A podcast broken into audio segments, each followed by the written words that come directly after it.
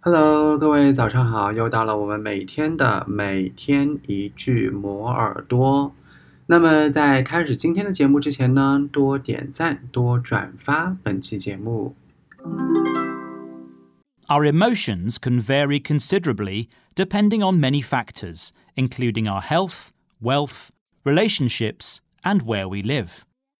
Our emotions can vary considerably depending on many factors, including our health, wealth, relationships, and where we live.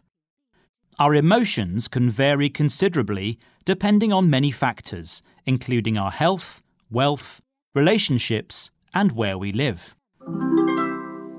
你听到了什么呢？留言告诉我，然后我看到之后呢，会一一回复大家的。